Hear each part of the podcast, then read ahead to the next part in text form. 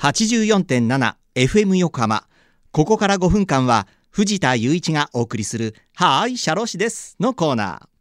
神奈川県社会保険労務士会から社労士さんをお迎えしてさまざまな労務にまつわることや相談に楽しく分かりやすく解説していただきます。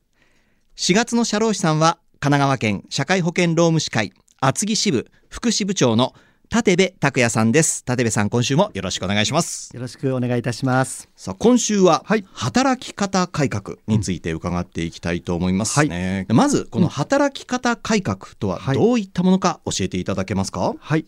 えー2019年4月から施行されたはい。働き方改革関連法や労働基準法の改正により個々の事情に応じた多様で柔軟な働き方を自分で選択できるようにするための制度です。はい。近年日本が直面している、えー少子高齢化に伴う生産年齢人口の減少や働くスタイルの多様化など課題変化に企業は対応していく必要がありはい。そのためにはえー労働生産性の向上や従業員満足度向上を実現する環境づくりが求められています。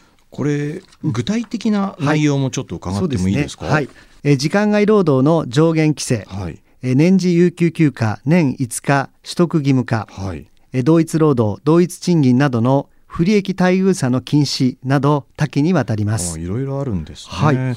それぞれのまあ項目についてもう少し詳しく教えてもらってもいいですか？はい、えー時間外労働の上限規制とは、えー一部の業種をまた臨時な事情を除いて残業時間の上限が月45時間はい。年360時間となりました。はい。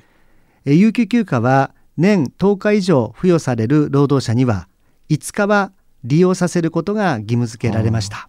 不利益待遇の禁止とははい。えー例えば正社員とパートタイム労働者であっても同じ仕事をしているならば同じ単価の賃金を支払うといったことです。はい、はい。えーいろいろこういったものが、まあ、働き方改革に盛り込まれているということですね。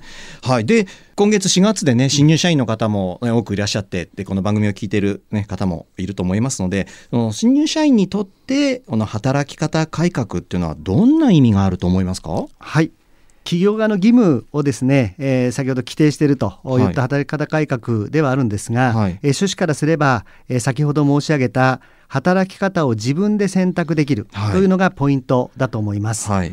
働きやすくするのが働き方改革です。はい。えー長時間労働を防ぎワークライフバランスを実現する改革により、はい。自己の選択の幅が広がります、はい。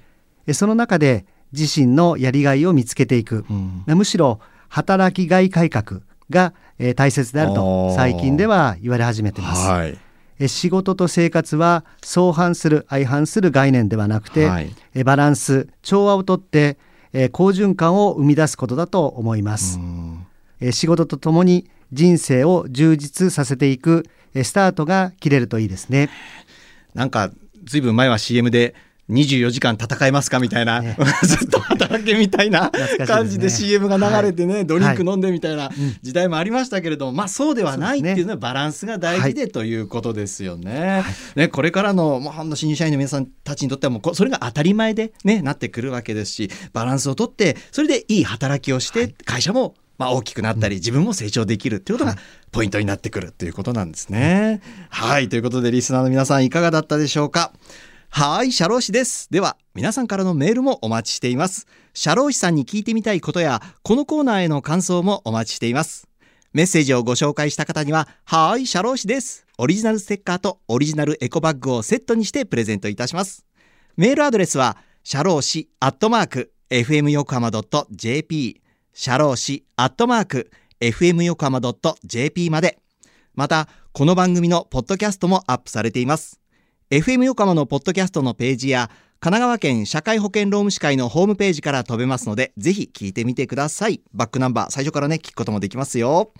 さてそろそろお別れの時間です。ここまでのお相手は藤田雄一と立部拓也でした、はい立部さん今週もはい。ありがとうございました、ありがとうございました。この後は再び浅見ルナさんのサンデーグッドバイブスでお楽しみください。それでははーい社労士です。また来週の日曜日午後2時30分にお会いしましょう